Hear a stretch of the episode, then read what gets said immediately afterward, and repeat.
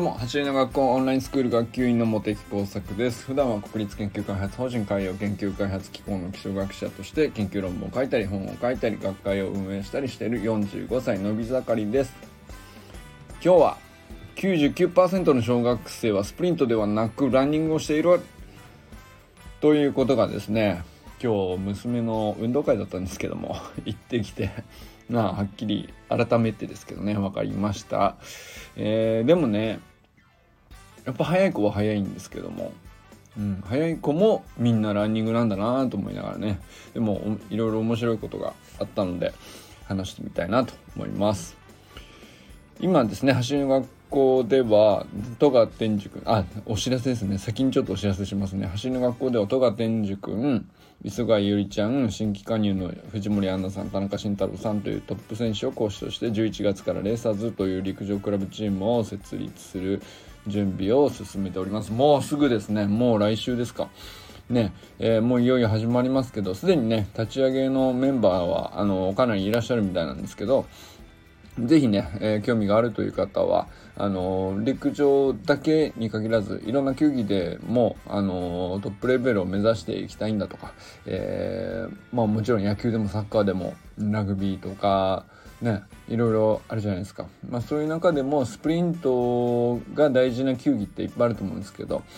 まあ、そういう中でもトップレベルを目指していきたいなっていう夢がある人はね是非ねあの動画に話してみてほしいなと思います。レイさんの公式ページも貼っておきますので興味があったら見てみてください。もう直接ねあの申し込むこともできるように準備が整っておりますのでよろしくお願いします。そしてですねレーサーズではあの経済的理由で諦めるっていう人が一人でも少なくなるようにですね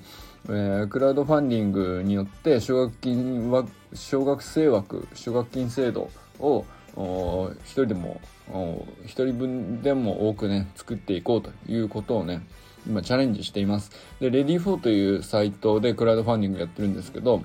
えー、10月18日からスタートして小学生枠すでにね2名分確保できておりますがあのー、まだまだ残り28日ぐらい、えー、26日か。えー、プロジェクトの期間があって、まあ、10名ぐらいはね、あの確保できたらいいんじゃないかなって僕はあのレーサーズぐらいのね、えー、ポテンシャルのあるチームにはそれぐらいの枠があっていいんじゃないかなと思っていて、あの連日お知らせしてるんですけどぜひぜひこれからもね支援よろしくお願いします。ということで今日はですねと娘の 運動会だったんで、えー、小学校1年生の娘がおりまして、えー、ね本当ねコロナ禍が明けてやっとちゃんと運動会ができた形でねあの久々にみんなが会えたんで本当に楽しかったですけどまあそういう中でもねあのやっぱかけっこがあのみんな本当に楽しそうに順番関係なくねあのやってたのが本当に良かったなと思いましたけど非常に天気も良かったですし、えー、結構あったかかったですしね。であのーやっぱ普段だと 自分の子供ばっかり見ちゃうんですけど今日はねやっぱり僕も走りの学校に入って1年いろいろなあのお子さん見させてもらってきたんで、えー、まあね学校に何百人もいるわけなんでどんなもんかなと思って全員分ね 見ましたよ。徒競走からリレーからいろいろありましたけどね、コーナーの走りとかまっすぐの走りとかいろいろありますけどまあ99%の小学生はスプリントじゃなくてランニングしてるっていうことが改めてはっきり分かりました。もう1人ぐらいいるかなと思いましたけどうんと僕が見た限りでは1人もいなかったです。そして99%って言ってる意味はあのー、全くんみたいにねあの小学生でも走る学校でやってる人とかあるいはまあかけっこ教室とかで、えー、ちゃんと何年もやっててねスプリントできてるっていう子は何人かいると思うんですよ。だから100%ではないと思いますけど本当にあのー、ごく一部なんでしょうね。だから僕は直接スプリントができているという小学生を生で見るのはどうかな。本当の数えるぐらいしかないですね。あの走りの学校の練習会でもあできてるじゃんっていう子にはなかなか会えないです。会ったことはあります。会ったことはあるんですけどなかなか会えないですね。あの本当にね自分の学校の練習会だとやっぱり練習会の中でみるみる良くなってはいきます。良くなってはいくんですけどその日にあスプリントになりましたねっていうところまで到達することはまあさすがに難しいですね。ですけどやっぱりそのオンラインスクールでちゃんとやってるとかえー、まあ何回かもうパーソナルトレーニング受けましたみたいな人と一緒にね走ったことがあったりするんですけどやっぱりそういうことこうは全然レベルが違う感じですね。もうパッパッと見て一瞬であのタイムとか聞かなくてもあの完全に分かるっていう感じでスプリントで走ってる人はねもうもう明らかに違うので。まあそんな感じなんですけどまあ今日小学校の運動会で見た感じではもうだからその小学校の中では100%の小学生全員、えー、早い子も遅い子も 例外なく100%ランニングテクニックで走っていたと。でスプリントテクニックで走ってる人っていうのはねやっぱりいなかったですね。あのー、まあまあある意味、うんと、それは自然なことなんですけどうんまあそれと同時に走りの学校の YouTube で11万人の登録があると言ってもまだ届いてる範囲っていうのはまだまだなんだなっていうのもそういうことなんでしょうね。あので届いていたとしてもまあちょっと見てあの走りは良くなると思いますけどあスプリントになったねっていうところまで行くのはやっぱりそうそう簡単にはいかないかなと特に小学生はね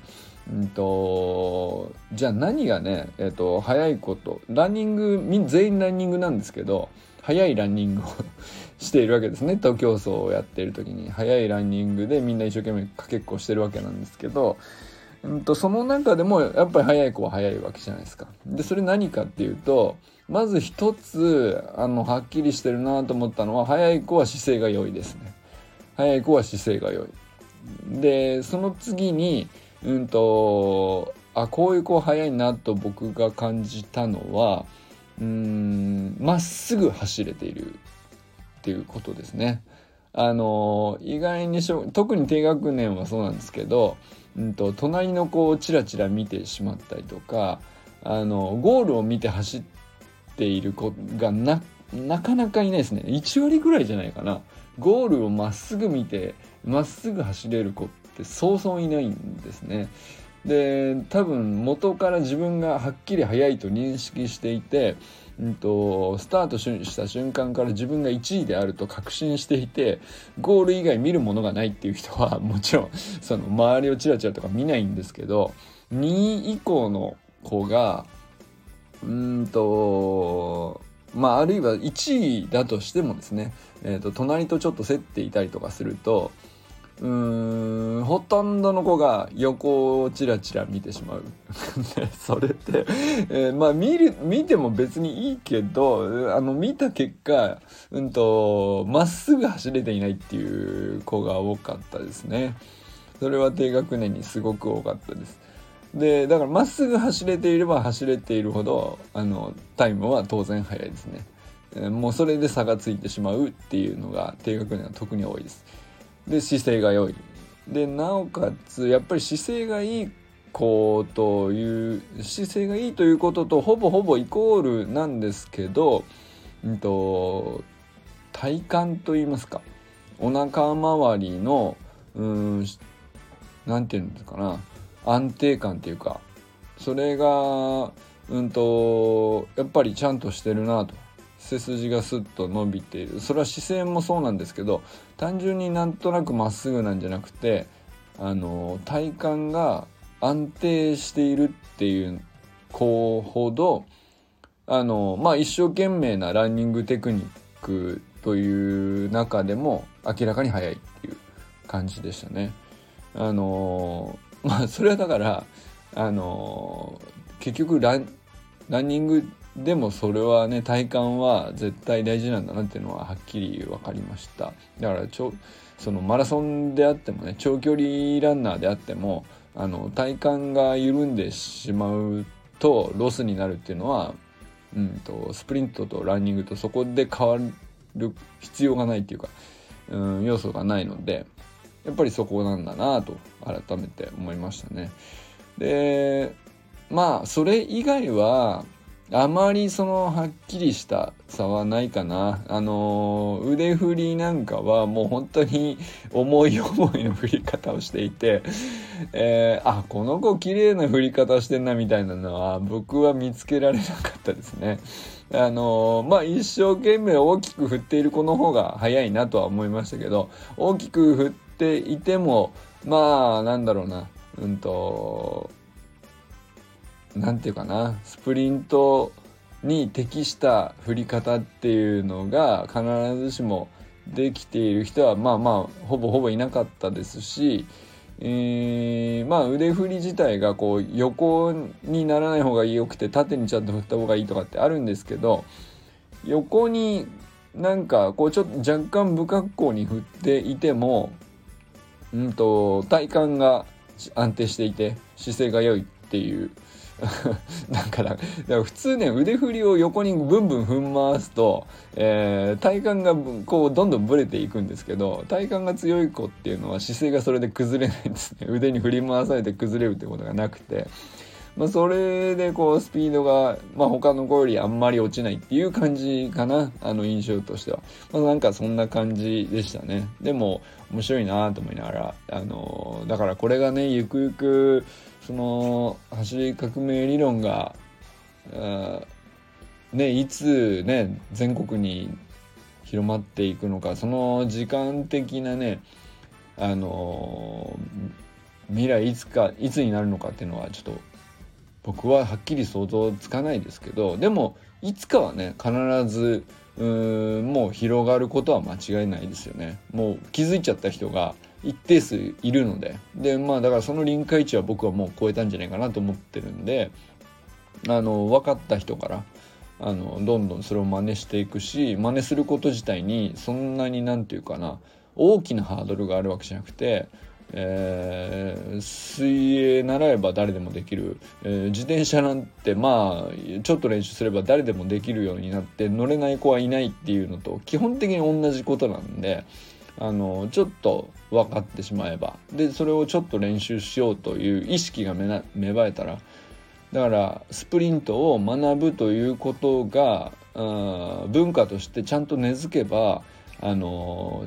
まあ時間がどれぐらいかかるか分かんないけど時間の問題っていうことかなと思いましたね。だからそれがねこれこの運動会のかけっこがみんなちゃんとスプリントで走った上でさらに速いか遅いかっていう競争になるっていう日がいずれ来るんだろうなと思いながらね ちょっとニヤニヤしながら 見ていました。でも本当にねみんな一生懸命走ってるっていうのをただただ見てみんながそれをね応援し合ってるっていう場に行くだけでね本当に勇気も元気も湧きますよね。すごい良かったです。なんかねなかなかの集まれる実際に集まれるっていう機会がそうそうない中だったので本当にいろんな人と喋れることも含めてね本当に素晴らしいうん場だったなと思います。運動会っていいっすね。なんか日本特有のイベントらしいですけどでも運動会っていいなと改めて思ったりしました。ということでね今日は99%の小学生はスプリントじゃなくてランニングしているっていうことを改めてうん確認した運動会だったわけですけどまあだけどだけど全然ネガティブな話ではなくてすごく、うん、素敵な運動会だったし、うんと未来がこういうふうに変わってていくんだなっていうことも逆にはっきり描かれたし面白い経験だったなと。改めてね。もうあの 僕はあの子供の運動会ってもう何回も何回もずっと出ているからあの一番下の子なんですけど、まあ久しぶりに運動会行ってみてなんか目新しいことあるかっつったらなさそうにも思えたけど今回に関してはねめちゃくちゃ新鮮に感じました。そしてめちゃくちゃ楽しかったですね。はい。ということでこれからも皆さん最高のスプリントライフを楽しんでいきましょう。バイバイ